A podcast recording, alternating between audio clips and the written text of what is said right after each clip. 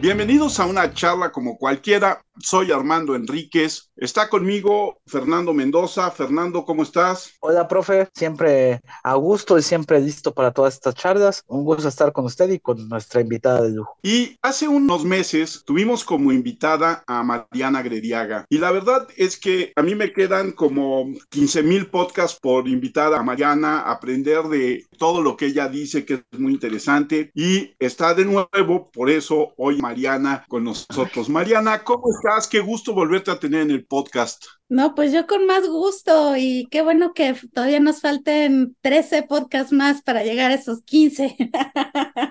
Dije 15 mil.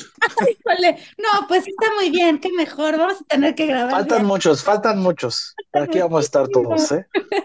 En esta ocasión, Mariana, quiero que nos platiques de una cosa que se me hace muy interesante y que decidimos no platicar el podcast pasado, que tú tienes, como les decía la vez pasada, Mariana tiene un podcast maravilloso que se llama Por si las poscas. Vayan, escúchenlo, es una joya. Y en uno de sus episodios de los primeros, habla de un trabajo que hizo y que implica o está directamente relacionado con este país. Y es el trabajo que hizo Mariana con el acta de independencia. Cuéntanos cómo llegas al acta de independencia y qué fue lo que se hizo de trabajo con ella. Como muchas cosas en mi vida, pasó algo como bastante simpático y hasta ridículo, porque un día estaba yo trabajando en el Franz Mayer, son el teléfono, contesto y me invitan a una entrevista de trabajo al Archivo General de la Nación. Y entonces, como nunca había hecho una entrevista de trabajo, dije, ah, pues voy a ir a ver qué pasa. Y me hicieron esa entrevista y luego me contrataron, pero yo no sabía que ya me habían contratado. Entonces me buscaron, fui, me dijeron, ya estás contratada y yo estaba en el Franz Mayer. Eh, fue, fue un caos. El punto es que decidí irme al Archivo General de la Nación y a los pocos días de haber llegado me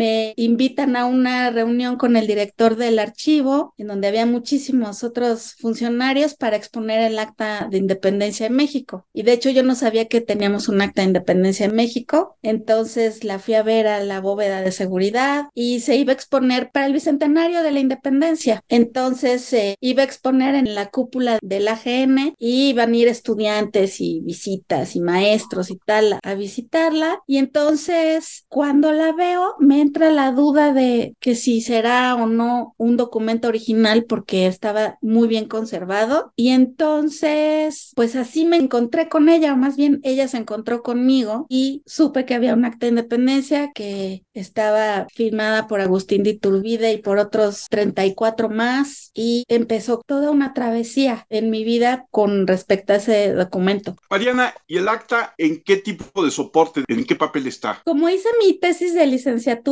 sobre ese documento porque me tenía que titular, porque justo estaba teniendo en mis manos ese documento, muchos restauradores y científicos que conozco y que luego fui conociendo se interesaron en el tema y entonces me propusieron hacer una serie de análisis en el documento y uno de ellos fue saber qué tipo de papel es el del acta de independencia, porque es un papel muy grueso, amarillento, como una especie de cartón, no tan grueso como un cartón, pero no tan delgado como una cartulina y se le hicieron los análisis de fibras, se le hicieron dos, uno nada más visual a través del microscopio para ver cómo eran las fibras y ver su morfología y de ahí determinar qué tipo de fibra es, y el otro con unos reactivos. Y los dos análisis dieron positivo al lino, es un papel de lino. Oiga, y en algún momento de toda esta investigación que usted hizo, ¿no hubo alguien que cuestionara el resultado de la investigación que usted hizo? No, porque, bueno, hasta ahorita no, porque fueron muchos análisis y además de que se complementaban unos con los otros, se reforzaban los resultados que se iban obteniendo. Y además de, por ejemplo, este análisis de las fibras que se hizo a través del microscopio óptico y se pudo constatar el tipo de entorchado o las características morfológicas de la fibra, se comprobaban, se volvían a hacer otros estudios para comprobar si realmente era lo que se estaba diciendo. Entonces, eso como que refuerza mucho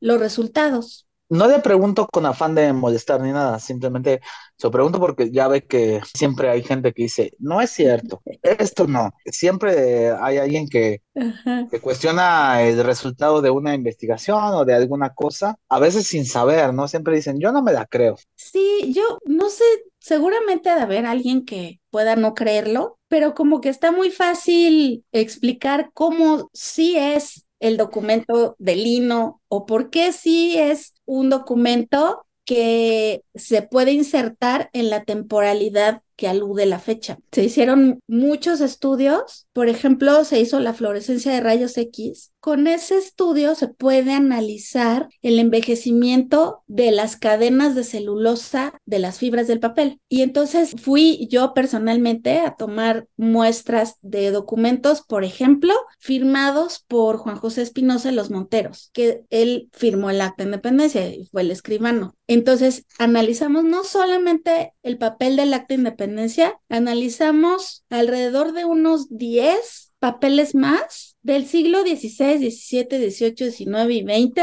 y de los referentes a 1810, 1820, etcétera, analizamos yo creo que unos cinco para comparar justamente esto, cómo están las cadenas de celulosa, que es parecido a un electrocardiograma y entonces en la cadena COC de la celulosa los papeles nuevos se les ve un pico muy pronunciado y en los papeles conforme van siendo más antiguos, ese pico se va ensanchando, entonces se vuelve en realidad como una especie de curvita y eh, ahí puede uno determinar la buena o mala conservación de un papel que sí se pueden envejecer con luz ultravioleta y en cámaras especiales y se pueden hacer documentos nuevos que parezcan antiguos, sin lugar a dudas sí, pero a través de la ciencia es completamente imposible que se pueda reproducir el envejecimiento de una cadena celulosa artificialmente. No sé si me explique. Sí, claro, y yo creo que es mucho más importante, sobre todo porque lo presentaste para, para un evento que para el gobierno mexicano era importantísimo, ¿no? O sea, el bicentenario de la independencia, el centenario de la, de la revolución y todo este humo que se vendió alrededor de toda esta celebración, entre comillas, ¿no? Que fíjate que cuando fue la exposición del acta, todavía no había hecho yo todos los estudios al acta de independencia.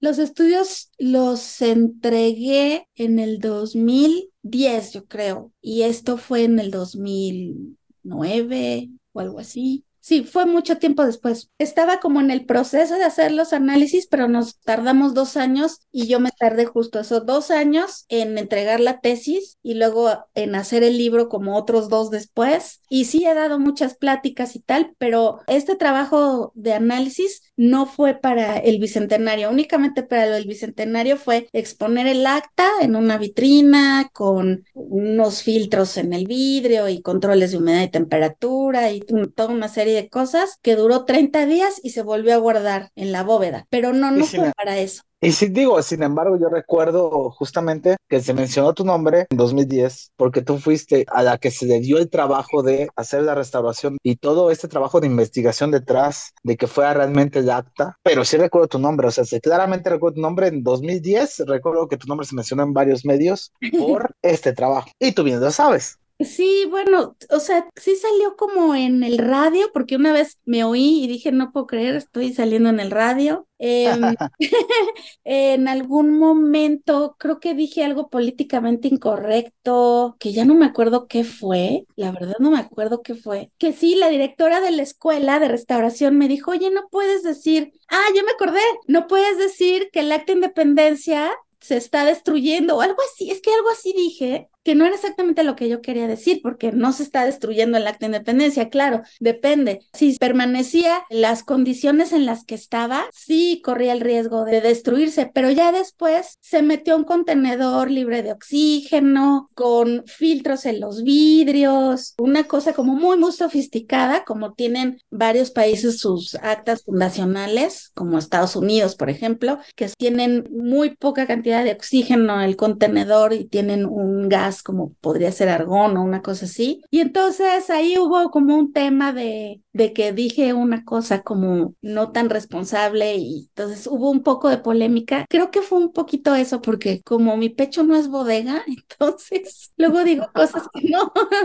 no están muy bien, pero creo que por ahí fue tal vez que salió en algunos medios. La verdad es que no me acuerdo. Justamente a eso iba yo. ¿Sí? A que Sí, justamente eso iba yo, a que se armó esa polémica, precisamente, no nada más además del comentario que hiciste, sino porque tu trabajo, o sea, el, lo de el acta era un trabajo realmente importante, o sea, realmente trascendente para la historia de este país. Entonces, yo creo que va por ahí. Y sí, yo sin haberte conocido, sin haber hablado contigo, ya te conocía desde hace mucho tiempo, precisamente por eso. Bueno, y también creo que era importante que así como yo no sabía que había un acta de independencia, un objeto tangible, mucha gente pudo conocer el acta porque, bueno, se expuso, se metió ese contenedor que hizo el Instituto de Ingeniería de la UNAM, que les quedó muy bien, aunque a mí me hubiera gustado que se hubiera podido ver de los dos lados, porque por el reverso el acta de independencia también es muy importante, no solo el frente, pero bueno, no se puede tener todo en esta vida, ¿no?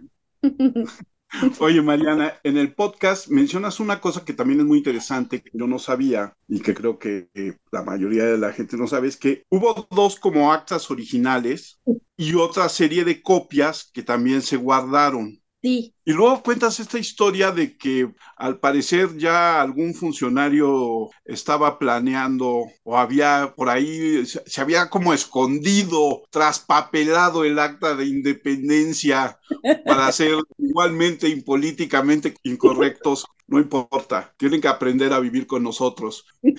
Pero se salvó, ¿no? Al final y, afortunadamente está ahí para todos nosotros. Sí, bueno, es que primero el acta de independencia, el acto del acta, se hicieron dos ejemplares originales al mismo tiempo. Entonces estaba toda la junta gubernativa y Juan José Espinosa en los Monteros redactando y otros le dictaban y demás. Hicieron una minuta en la que me parece que se plasmó como todo el texto, luego parece que fueron a Palacio Nacional como a hacer más solemne el momento y ahí firmaron y luego fueron a catedral y se hizo una misa y hubo una fiesta y etcétera, etcétera, ¿no? Pero ese día, el día de la firma de los dos ejemplares originales, pues quedan asentados estos dos documentos y uno el que sobrevive a la fecha, por alguna extraña razón, aparece hacia 1830 en Francia y el otro en 1909 se quema en el edificio que era la Cámara de Diputados, que después se conoció como el edificio Iturbide. Entonces, pues andábamos huérfanos de acta por muchísimo tiempo. Entonces, Lucas Alamán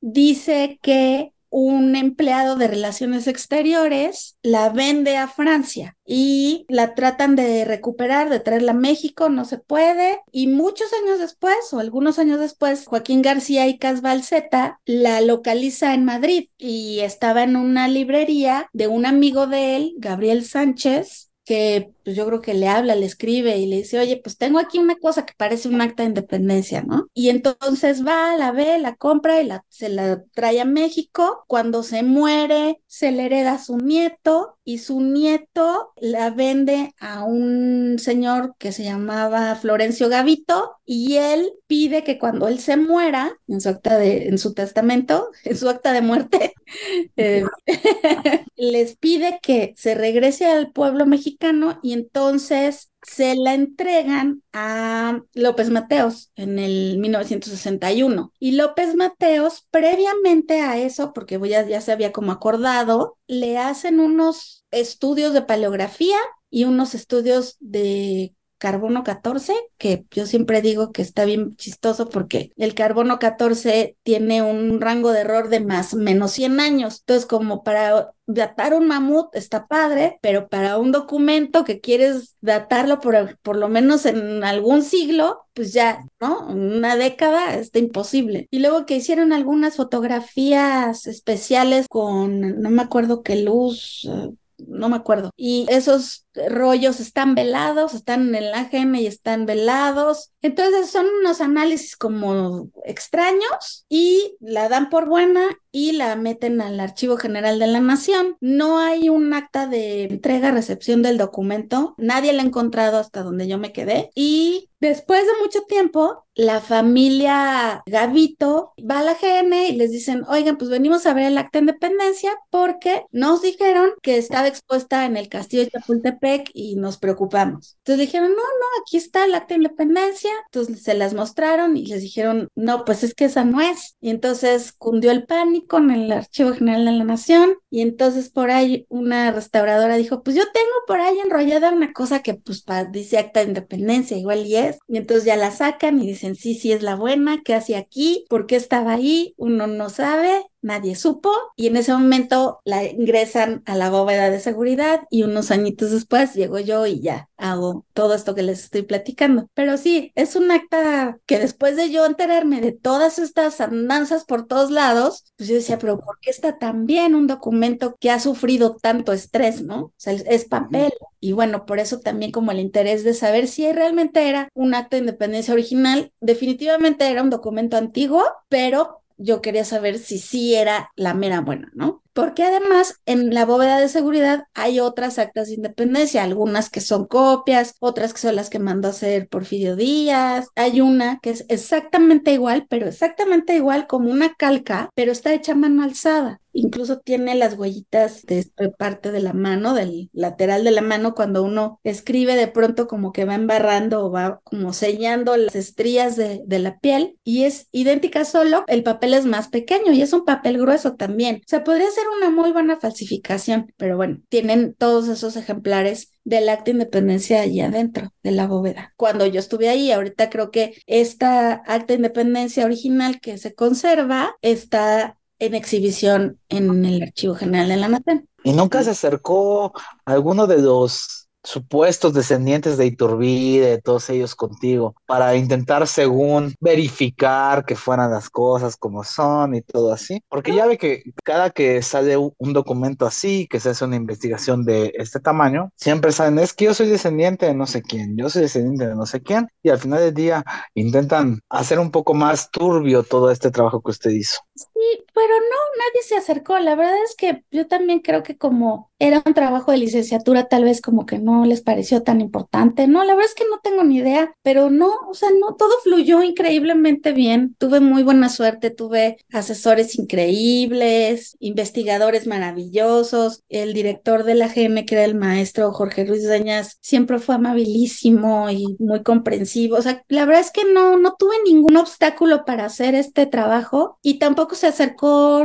nadie que me preguntara, oye, esa no es el acta de mi tío que es Iturbide o cosas así. No, no me pasó nada, nada de ese tipo. Y en el sentido de este errar del acta por el mundo, no es un documento pequeño y al parecer está en muy buenas condiciones. ¿A qué le atribuyes que a pesar de todo no esté tan dañado? Una de las cosas es que es un papel grueso, otra de las cosas es que tiene una tela pegada al reverso y eso pues en, mucho ayudó a que no se rompiera. Tiene pequeñas roturas en las orillas y faltantitos y dobleces, pero la tela le ayudó muchísimo. Y lo que es muy interesante es que sobre esa tela del reverso está el ex libris de Maximiliano de Habsburgo, o sea que en algún momento el acta de independencia estuvo en la colección de Maximiliano. Ese es un dato increíble. Tiene un resto de lacre muy, muy pequeñito, se ve que estuvo enrollada y la lacraron. Y tiene el sello de la librería de Gabriel Sánchez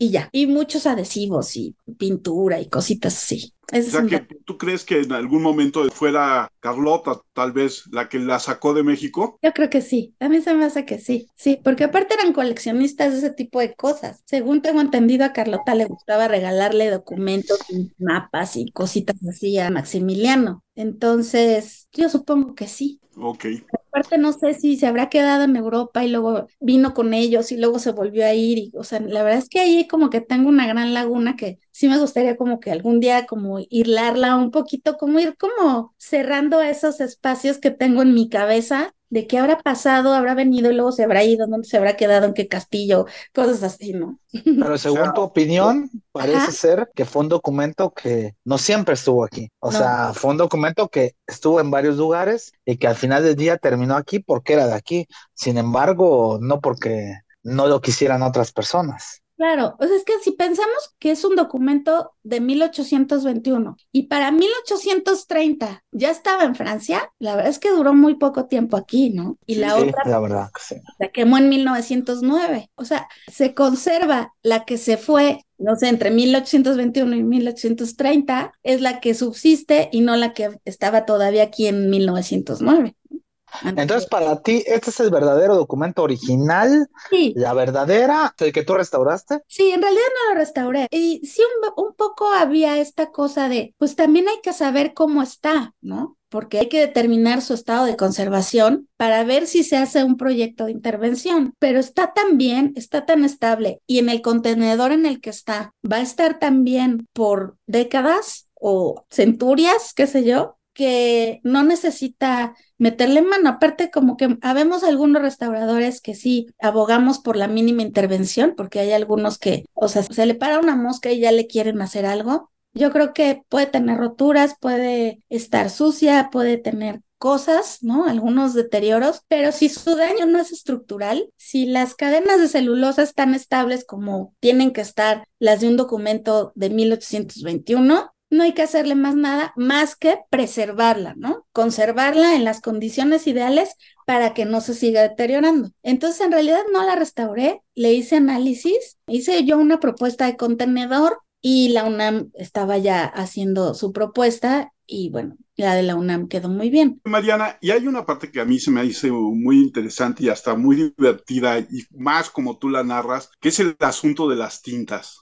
O sea, todos firman con una tinta menos el señor Iturbide, ¿verdad? Sí, eso está bien padre. Todo el acta tiene un mismo tipo de tinta que se llaman tintas ferrogálicas y esas tintas ferrogálicas son estas como tintas color sepia que todos conocemos que son las tintas antiguas, ¿no?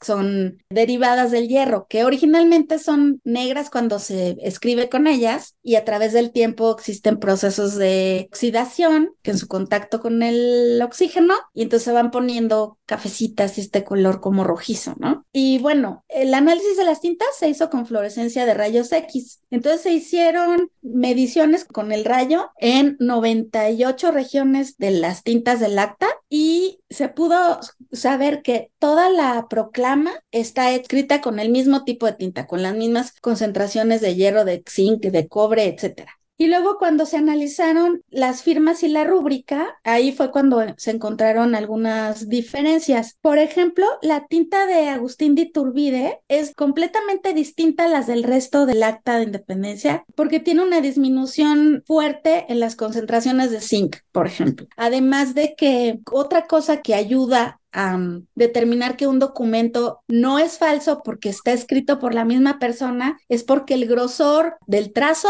siempre es igual porque lo está escribiendo la misma persona, aunque trate de disimular que son distintas personas o usar distintas tintas, ahí se nota, ¿no? Y la firma de Agustín de Turbide, además de que es muy parecida a las otras firmas que hay de él, es como un trazo muy delgadito y tienes como ciertas características que ahí los paleógrafos seguro lo podrán explicar mucho mejor que yo. La otra región distinta a la del resto es el poste de la letra P de la abreviatura obispo, que es de obispo de la Puebla, que es uno de los pues de los personajes de la junta gubernativa y esa tinta tiene concentraciones muy altas de plomo y muy poquito zinc. Entonces ahí brincan, ¿no? Las gráficas en la medición de las concentraciones de estos elementos químicos. Y se cree, pensamos, que pudo haber sido un retoque, porque como es solamente el poste de la letra P, la que es diferente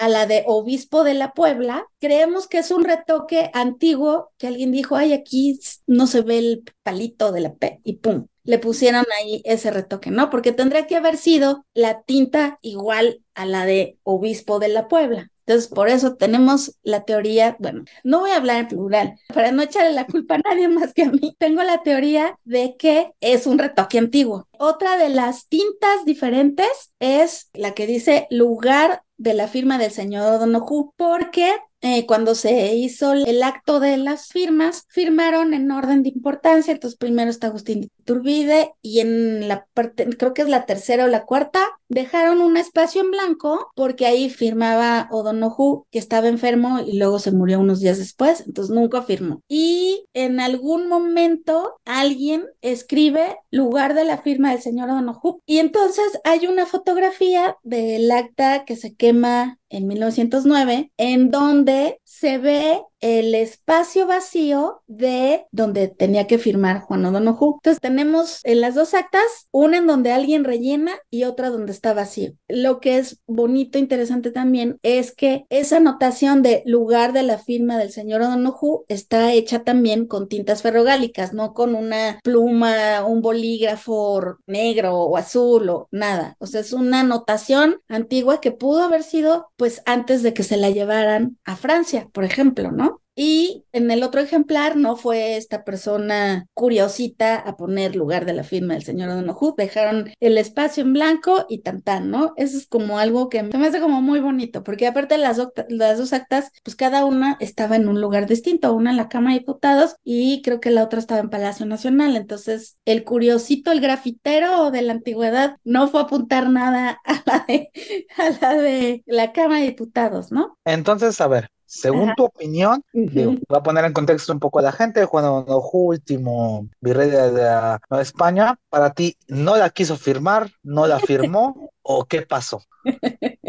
Pues yo pienso que no la quiso firmar y además se sentía malito, enfermito y viejito y aprovechó pues que no se sentía del todo bien para no quererla firmar, para no firmarla y como no comprometerse o no, pues como no dar su brazo a torcer o no sentirse inferior o qué sé yo, porque no iba a ser el primero en firmar, ¿no? Iba a ser Agustín de Iturbide. No sé, como que yo pienso que habían muchos egos también, como entre toda esa estirpe, también curas y soldados y comerciantes y gente como pues de la clase alta, ¿no? De ese tiempo. Entonces, yo pienso que aprovechó que no estaba bien de salud y no la firmó. Y yo pienso también que se la debieron de haber llevado a firmar y él la de haber dicho, sigo indispuesto, algo así. Pero esos son mis chismes que yo me hago en mi cabeza. Seguro un historiador me va a decir, pero qué burrada estás diciendo, solo soy restauradora.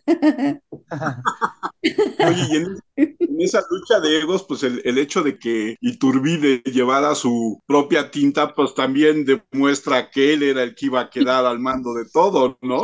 Porque además Exacto que no llevaba su Vic, no sabe fallar así en su bolsillo, o sea, llevaba su pluma de pluma y su bote de tinta. Entonces él sacó su bote de tinta, lo destapó, lo puso en la mesa y no se lo prestó a nadie porque este es solo para mí, pum pum, mojó y firmó. Entonces era también un acto así como súper elitista de yo firmo con la mía y los demás háganse bolas, firman con la otra, ¿no? Porque en realidad todos firmaron con la misma tinta con la que se hizo la proclama. Eso lo pudimos determinar también con este mismo análisis, porque alguien retoca el poste de la letra P, alguien va y pone el lugar de la firma de O'Donoghue. Luego la otra firma y rúbrica que es diferente es la de Juan José Espinosa en Los Monteros, y yo ahí tengo otra hipótesis otra de mis chismes que me hago. Espinosa Los Monteros redacta la proclama se las deja ahí, pero hasta abajo, hasta abajo, hasta abajo, o sea, deja el espacio para todas las firmas de todos y él firma hasta abajo con la misma pluma de la proclama. La deja en el tintero, es que aparte yo ya me hice todo el, lo, lo imaginé, ¿no? La deja en el tintero y se va a redactar la otra acta de independencia con otro tintero y otra pluma. Entonces firma Iturbide, firma fulanito, fulanito, brincan a Donojú, siguen todos y dejan el espacio de Juan José Espinosa de los Monteros como miembro de la Junta Gubernativa y siguen firmando, chun, chun, chun, chun, chun, porque él firmó hasta abajo como escribano y tenía que firmar en el orden de importancia en donde le tocaba a él. Entonces él estaba en su rollo redactando la proclama, etcétera, etcétera. Y cuando termina y todo el mundo había firmado con la misma pluma de la otra que se nos quema en 1909, rellena el lugar en donde a él le tocaba. Ese es un rollo mío que yo me hago mis empanadas mentales, pero siento que es como bonita esa película, ¿no? Pero los historiadores seguro me han de bien. Entonces, esa... No, importa, porque los historiadores luego son muy solemnes y, creen que todo en el pasado se hizo con pompa y circunstancia de soundtrack, ¿no?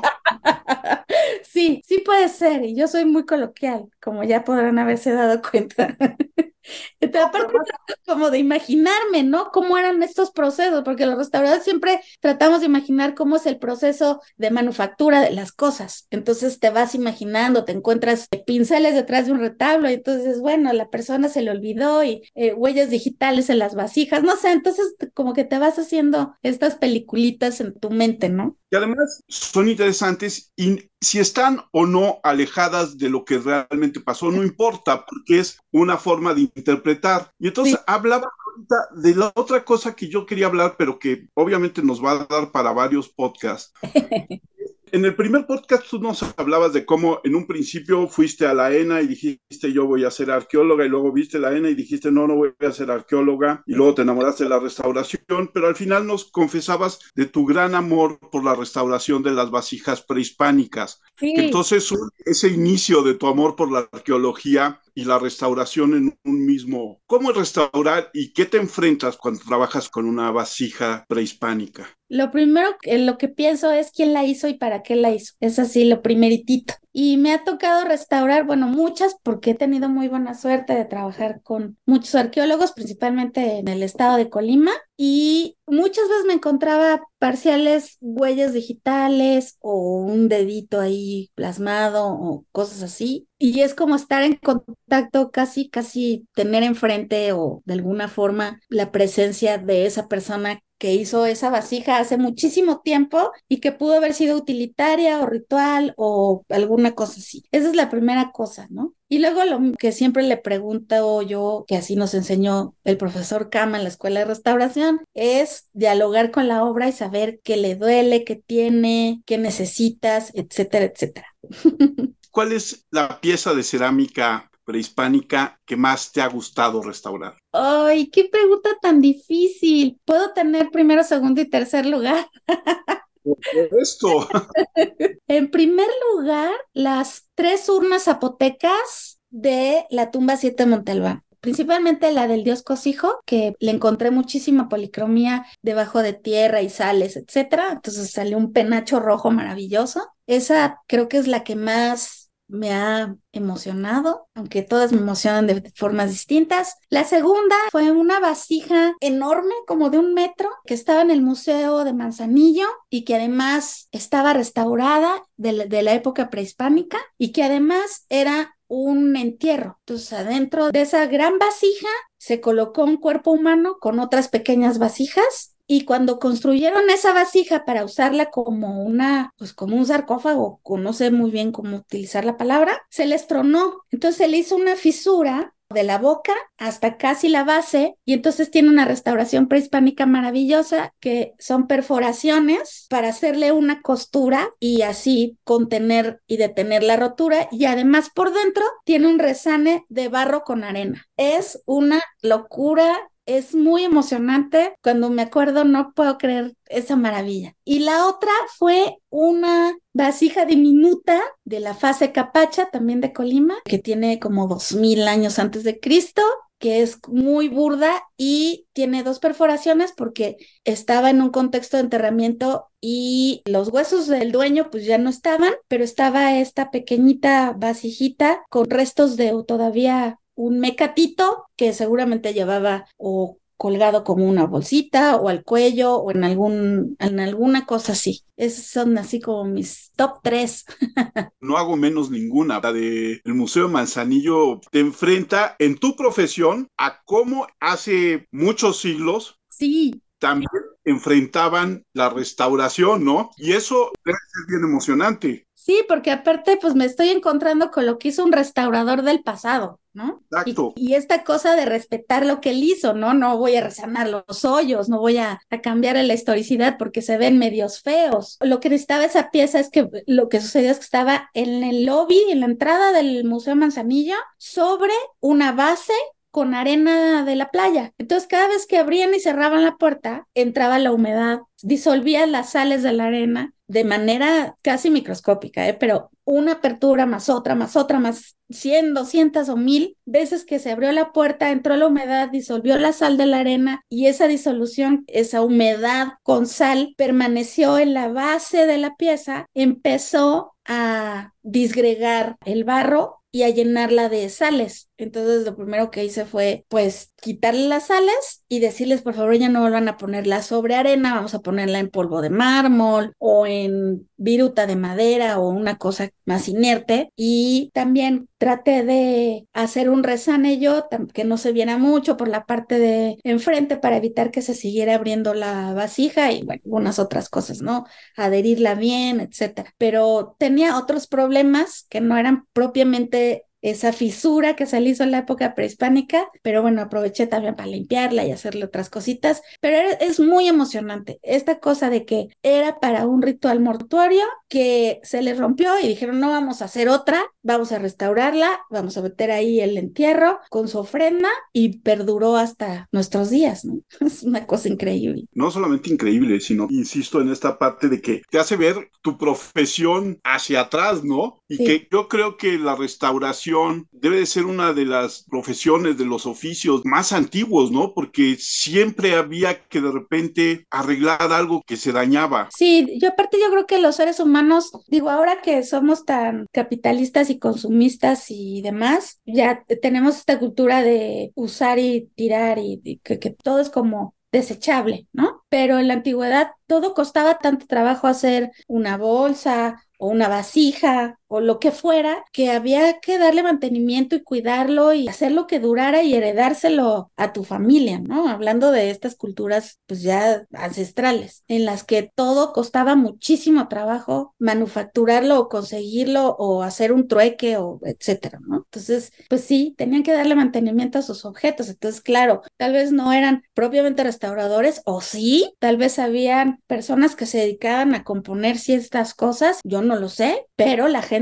misma pues se remendaba sus zapatos, se cosía sus botones, ¿no? Lo que hacían nuestras abuelas o bisabuelas. Sí, claro. A mí se me hace muy interesante todo lo que están diciendo. Yo quiero este saber cuál es la mayor satisfacción que te ha dado todo este trabajo. Porque, por ejemplo, has tenido reconocimiento. Hay, hay satisfacciones a veces que dejan más que el reconocimiento exterior. Y yo quiero saber cuáles han sido esas para ti. Sí, los restauradores, bueno, no todos, pero en general somos como el héroe anónimo y a mí me parece muy bien, no tengo como ningún problema con eso. Prefiero que la gente vaya a un museo o disfrute una zona arqueológica y no se desbarranque por la pirámide que ya ni se pueden subir, pero bueno, que esté el nombre mío en algún lado, la verdad es que no. Pues voy a decir algo así como muy presumido, pero es que ayer estoy trabajando un objeto prehispánico en en el centro, ¿no? Que ya luego les chismearé porque tengo prohibido decirlo todavía. y sí, es un top secret, pero antes de que lo diga a nadie, se los voy a contar a ustedes. Ok. Es más, hasta los voy a llevar. ah, perfecto, a mí me parece sí. Entonces ayer... Yo voy, ¿eh? Yo voy sin... Sí, no, no, es un hecho, ¿eh? eh ayer que iba caminando por el centro, justo porque llevé a unas personas a que vieran este maravilloso objeto prehispánico, iba viendo todos los lugares en los que he trabajado en el centro y me dio mucho orgullo. Dije, ay, no, qué increíble que he trabajado aquí y acá y acá y acá y conozco esto y aquí hay una ventana arqueológica y acá. Eso como para mí, como esta cosa de estar en el centro histórico de, pues, del país, ¿no? El corazón del país y haber trabajado tantas cosas tan increíbles que la gente puede disfrutar. Y una de estas personas me decía, me hablaba del caballito, ¿no? Y entonces yo trabajé el caballito y entonces cuando la gente me dice que disfrutó algo que yo en algún momento sobé, acaricié, limpié o lo que sea, me da mucho orgullo saber que yo que soy una herramienta para que las cosas perduren a través del tiempo, estoy cumpliendo con mi función. Eso me parece muy bien. O que mi hijo algún día pueda ir a ver este monolito que estoy trabajando, que pueda ir a la exposición y decir, ay, se lo restauró mi mamá y, y tiene color gracias a que ella estuvo horas y horas quitándole el lodo. Se me hace como el mejor premio que los objetos perduren para que la gente los disfrute, los estudie, conozca. Ahora, hablábamos la vez pasada de este bonito aparato burocrático que te, que te llegaban las catchers primero a los monumentos a quitar los grafitis. En el caso de las cerámicas, cuando se encuentra una cerámica en una construcción, me imagino, de un hotel, de un centro comercial, de un edificio de gobierno, ¿cuáles son los obstáculos con los que te enfrentas en ese sentido? Voy a hablar más, no tanto así como de en un edificio, pero se parece. Cuando estuve viviendo en Colima, viví ocho años allá y trabajé con, específicamente con más con dos arqueólogos que estaban haciendo salvamento arqueológico porque iban a construir que el super fulano, que el tercer anillo, que el hospital regional, etcétera, ¿no? Entonces, hacían el rescate arqueológico, el salvamento arqueológico, hacían diferentes pozos, a veces le atinaban a una tumba de tiro o a una ofrenda o etcétera, y me hablaban y ya o sea que yo iba a sacar las piezas porque uno de ellos no quería que nadie las tocara excepto yo y entonces yo las sacaba con él y luego ya las restauraba o ya me las tenían en un taller y yo ahí las trabajaba. Pues la codicia es el máximo freno, el máximo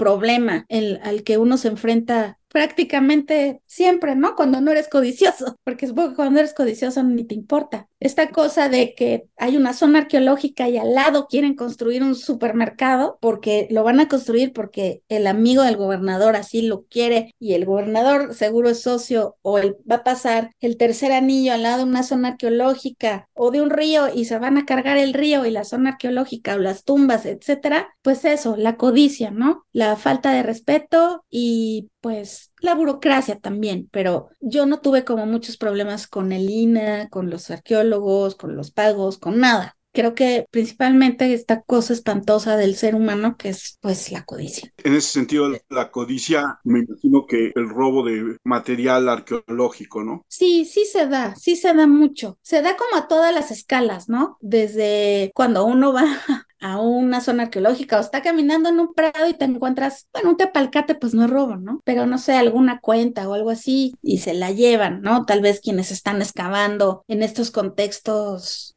pues de excavación, de excavación controlada con arqueólogos, con pozos de excavación, etcétera, y te encuentras algo y te lo embolsas porque eres de los chalanes que ayudan ahí, ¿no? Y a gran escala, vasijas grandes que cuestan, no sé, un millón de dólares en el mercado negro y entonces se las llevan y las venden. Eso es como horrible y algo que me parece interesante y bueno de este gobierno es que le ha estado como echando muchas ganas a recuperar piezas arqueológicas eh, y documentos que están en otros lugares del mundo o hacérselas cansada a las casas de subastas para que no puedan seguir vendiendo estos objetos de México, ¿no? Eso está muy bien. Hablando de este gobierno y, del proyecto del tren Maya, ¿qué tanto se ha descubierto? ¿Qué tanto se habrá recuperado? ¿Qué tanto estaremos próximos a ver en, en los museos? Yo creo que muchísimo. Por donde le rasques, hay lugares así como Colima o el área Maya y tal sea, la gente vive ahí, va a ser un baño, excava y salen cosas. Le hablan a Lina y te detienen la obra, ¿no? También eso es otro tema, porque hay un lugar que se llama El Chanal en Colima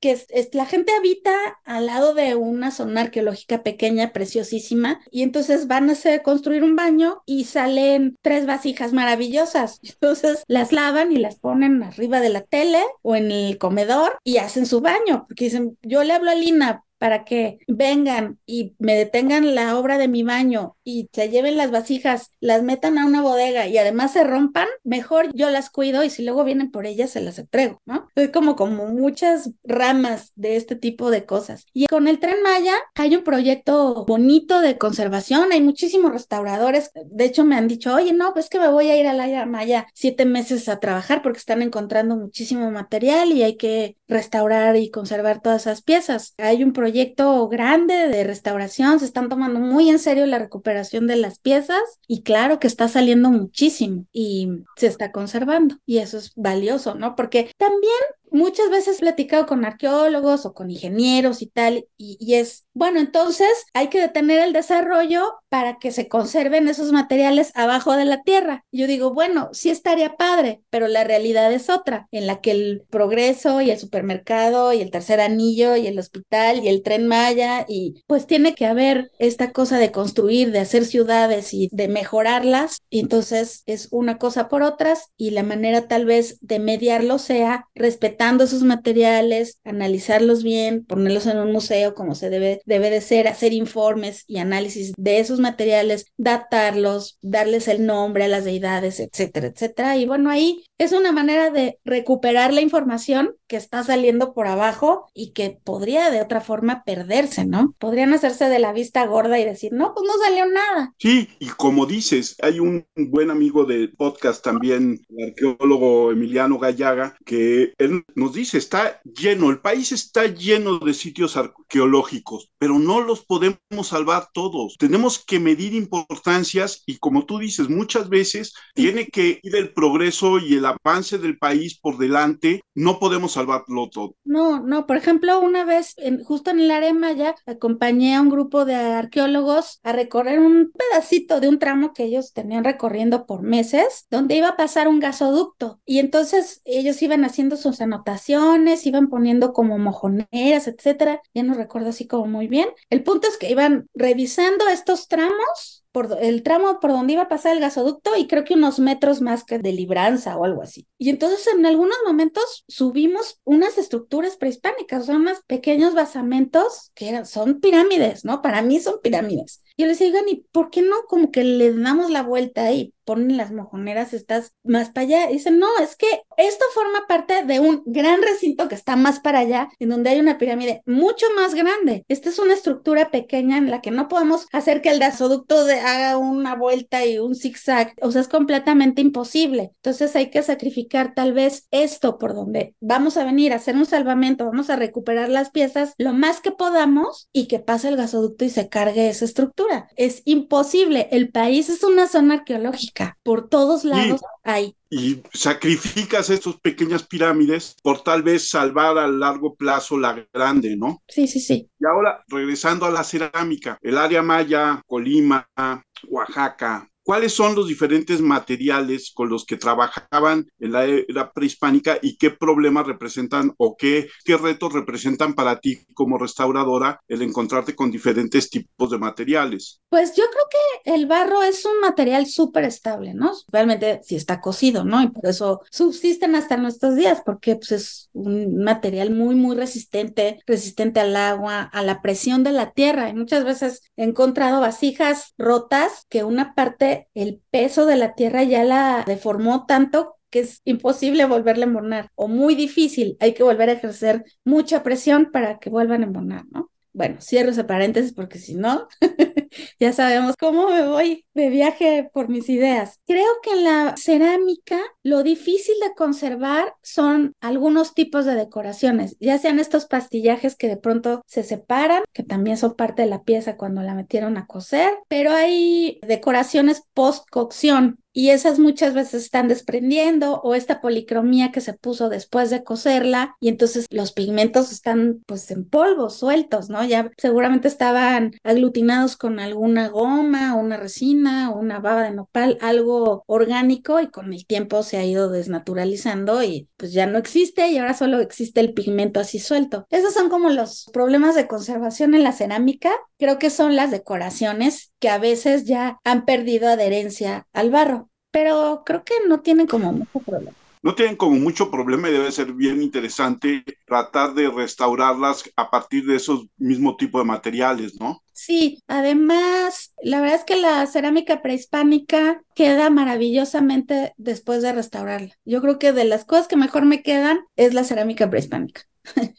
Bueno, entonces ya después de que lo que mejor te queda es la cerámica prehispánica, ¿cuántas de estas piezas tienes en tu casa? Porque me imagino que alguna debes de tener. Tengo una, me regalaron una, justo en el canal haciendo un baño. Salieron varias vasijitas y un día llegué a, comer un domingo. ¿Qué onda que están haciendo? No, pues fíjate que estaba haciendo el baño y excavamos y sacamos todo esto y yo, no, no inventes, está increíble. ¿Y qué le van a hacer? No, pues no lo vamos a quedar. Yo, wow, pues qué suerte, qué padre. Y entonces unos fines de semana después que regresé a saludar, me regalaron esa vasija. Es una figurilla femenina desnuda con escarificaciones en la piel y pintura en el cuerpo. Entonces es una locura. La amo y la adoro. Lo que es interesante, empezando con estos dos podcasts que hemos hecho contigo, es el recorrido que has hecho a lo largo de la historia de la nación, porque vas de lo prehistórico a lo colonial, a lo contemporáneo, al momento fundacional de este país. Digo, así como decías, caminas por el centro y reconoces los lugares donde has estado, que has intervenido, pues si haces una lista de lo que has eh, intervenido a lo largo de tu carrera, ya a nivel nacional, a lo largo de la historia de lo que hoy conocemos como México, pues debe de ser bien emocionante. Sí, Sí, o sea, sí se me escapan como a veces muchas cosas cuando estoy actualizando mi CV que me lo piden. Digo, ay, no, no había puesto esta otra cosa, ¿no? Se me van ocurriendo cosillas. Pero sí está muy lindo saber como esta línea del tiempo que han tocado mis manos, porque hace tiempo una persona me decía, es que todo lo que han tocado tus manos. Y dije, oye, sí es cierto. O sea, ha pasado como muchísimo tiempo en mis manos y la historia de este país y se me hizo como muy bonito. Además, esta parte que tú decías que es mágico, ¿no? O sea, tú ves la huella del artesano en la vasija y haces esta conexión mental de hoy que lo restauro yo, mi huella está ahí. Pues está padrísimo y creo que mucho de eso, esa historia la reflejas en el podcast que tienes. Pues sí, un poco era eso, como charlar, porque Luis y yo nos ponemos a platicar y un día me dijo, ¿y por qué no hacemos un podcast y hacemos lo mismo? Platicamos y que la gente lo oiga, habrá dos que tres que les interese. Y yo dije, bueno, pues sí, grabémonos platicando, ¿qué es eso, no? Algo muy coloquial y luego decimos muchas groserías y yo, ay, no, me estreso y todo, pero es así como un poco también con ustedes, ¿no? Que es como platicar una charla como cualquiera, que no es como cualquiera, pero que tiene como esta cosita sabrosa de, de, conocer y de escuchar lo que los demás hacen y les gusta, ¿no? Que es como muy valioso, que no todo tiene que ser como tan artificial, sino como más aterrizado y más del sentimiento, que es un poco como el programa de ustedes, ¿no? Bueno, pero al final del día tienes algo que no todos tenemos y yo te lo quiero admirar y te lo quiero decir en muy, muy buenísima onda, que después de que has tenido piezas desde los mayas y has pasado por tantas cosas, tú puedes considerarte parte de la historia de este país. Claro que sí. ¿Por qué? Porque eh, has reivindicado el pasado, que eso es algo que a este país le hace mucha falta la reivindicación de un pasado. Y yo creo que con ese trabajo que tú has hecho, has intentado hacer eso, reivindicar el pasado que nosotros tenemos. Ay, muchas gracias, qué bonito. Muchísimas gracias. Siento muy bonito. Mariana, solamente tengo que como siempre tu tiempo, tu conocimiento, tu sabiduría, tu forma tan sabrosa de contar todo. Ya tú nos dirás luego cuál es el tema que sigue, dónde te encuentra la gente, además de en Por si las Poscas, dónde te encuentra la gente en redes sociales. Pues tengo mi Facebook, tengo el Instagram, está el Twitter de Por si las Poscas también, el Facebook de Por si las Poscas y mi correo electrónico para cualquier consulta o si alguien me quiere decir, algún historiador me la quiere hacer de jamón, me pueden escribir a margrediaga.gmail.com y ahí pues seguro les contesto, no pronto, pronto, pero les contesto. Si algún historiador la quiere hacer de, jamón, seguramente va a ser, como te decía, con soundtrack de compa. Hay que contestarles con la maldita vecindad. con Depende de la edad del historiador. No, la que tenga, de todas maneras, no lo va a entender. es cierto. Ay, nos van a odiar. Después de todo lo que hago está más de triba, verás cómo lo va a disfrutar. Exacto. Y ya con eso tiene la respuesta. Exactamente. ¿Dónde te encuentra la gente? En Twitter, Fer-Mendoza G y en Instagram como Fer-Meng, M-E-N-G. Yo soy Armando Enríquez, a mí me encuentran en ahora esta cosa que se llama X como arroba cernícalo. El X del podcast es charla cualquier uno. Nuestro correo charlapodcast1 arroba gmail.com y nuestro WordPress charla cualquiera wordpress.com. Les recuerdo que tenemos las charlas que se hacen en la Librería Bonilla en YouTube, en el canal Librería Bonilla Difusión, con los autores de Bonilla Artigas Ediciones. Mariana, muchísimas gracias. Qué gusto, como siempre, platicar contigo. Tenemos ya una cita en el Centro Histórico para enseñarles algo muy hermoso, igual y grabar el podcast sobre eso. Y para mí es un honor que quieran que esté yo con ustedes. La verdad es que me siento muy agradecida y muy honrada. El honor es de nosotros. Muchas gracias a todos. Yo los invito a la próxima charla, la próxima semana